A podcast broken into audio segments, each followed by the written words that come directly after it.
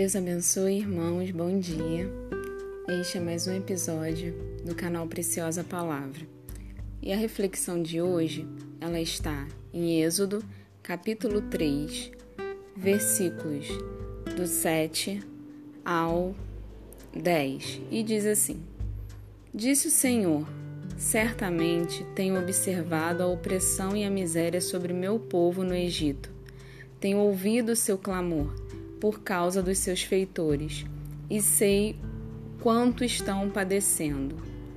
Por esse motivo desci a fim de livrá-los das mãos dos egípcios e tirá-los daqui para uma terra boa e vasta, onde mana leite e mel, a terra dos cananeus, dos hititas, dos amorreus, dos ferezeus, dos heveus, dos jebuseus. Porquanto Agora o clamor dos filhos de Israel chegou até mim, e também contemplo a opressão com que os egípcios os estão submetendo e fazendo sofrer. Vai, pois, imediatamente. Eu o envio ao Faraó para tirar do Egito meu povo, os filhos de Israel. Qual o contexto aqui desse, desse diálogo, né? Deus está falando com Moisés aqui. Moisés ele estava apacentando o rebanho do seu sogro Jetro. E aí diz que ele estava indo para além do deserto até que ele chega no Monte Horebe. E no Horebe é aquele episódio em que ele vê a sarça ardente, né? A sarça se queimava, mas não se consumia. E ele achando aquilo extraordinário, ele vai se aproximando e Deus fala para ele tirar, chama ele, né? Fala para tirar as sandálias dos pés dele, que aquela terra era santa.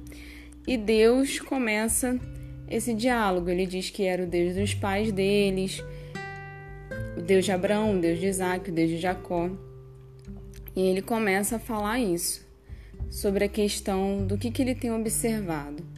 O que eu achei interessante desse texto é que nada passa despercebido né, diante do nosso Deus ele usa alguns termos, eu estou lendo aqui na versão King James, ele usa alguns termos interessantes, porque ele diz que tem observado, tem ouvido e sabe o quanto eles estão padecendo. Né, ele usa alguns sentidos, né, o sentido da visão, dele estar tá observando tudo o que está acontecendo, dele ouvir o seu clamor e dele saber o quanto estão padecendo, ele ter conhecimento de causa do que, que realmente os egípcios estão causando para o povo. E uma coisa muito interessante, além de todo esse texto maravilhoso, né, que Deus declara aqui da, da onisciência dele em relação a tudo que estava acontecendo no Egito, é que esse diálogo ele não aconteceu no Egito, ele aconteceu no Monte Horebe, era distante do Egito. Então, provavelmente para o povo no Egito, que estava clamando, que estava sofrendo, que estava padecendo, talvez Deus não estivesse ouvindo, talvez Deus não estivesse agindo, talvez Deus estivesse totalmente alheio a tudo que eles estavam passando. Mas não, mesmo distante dali, mesmo numa outra terra, Deus estava agindo em favor deles. Deus estava levantando Moisés como libertador para tirar eles dali. Deus já tinha todo um plano traçado para levar eles para um lugar melhor. Ele fala aqui que ele desceu para livrar eles das mãos dos egípcios e tirar para uma boa terra vasta onde mana leite e mel. Tudo já estava pronto, o plano já estava todo traçado, Deus já tinha todo um propósito a ser cumprido. Mas isso estava acontecendo longe dos olhos dos egípcios, longe dos olhos daqueles que estavam clamando, padecendo, sofrendo. E às vezes é assim na nossa vida. Muitas vezes Deus está em silêncio, mas Ele está trabalhando. Deus está agindo, mas fora do nosso campo de visão, onde a gente não está enxergando nada, a gente não está percebendo nada, mas Deus está fazendo. E como é que a gente lida com essa situação? A gente precisa confiar. Precisa confiar no nosso Pai, precisa confiar que aquele Deus que teve esses mesmos sentidos em relação ao povo de Israel, ele tem os sentidos voltados para nós. Ele consegue observar, ele consegue ouvir, ele consegue saber. A gente tem que confiar nisso.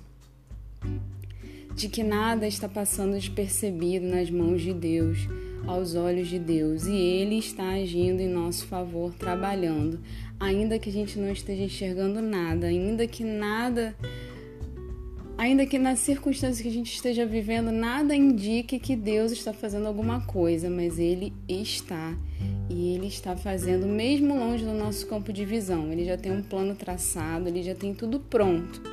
A gente precisa confiar, a gente precisa crer e esperar, porque no momento certo todos esses planos eles vão se revelar e a gente vai ver a obra maravilhosa que Deus planejou para nós.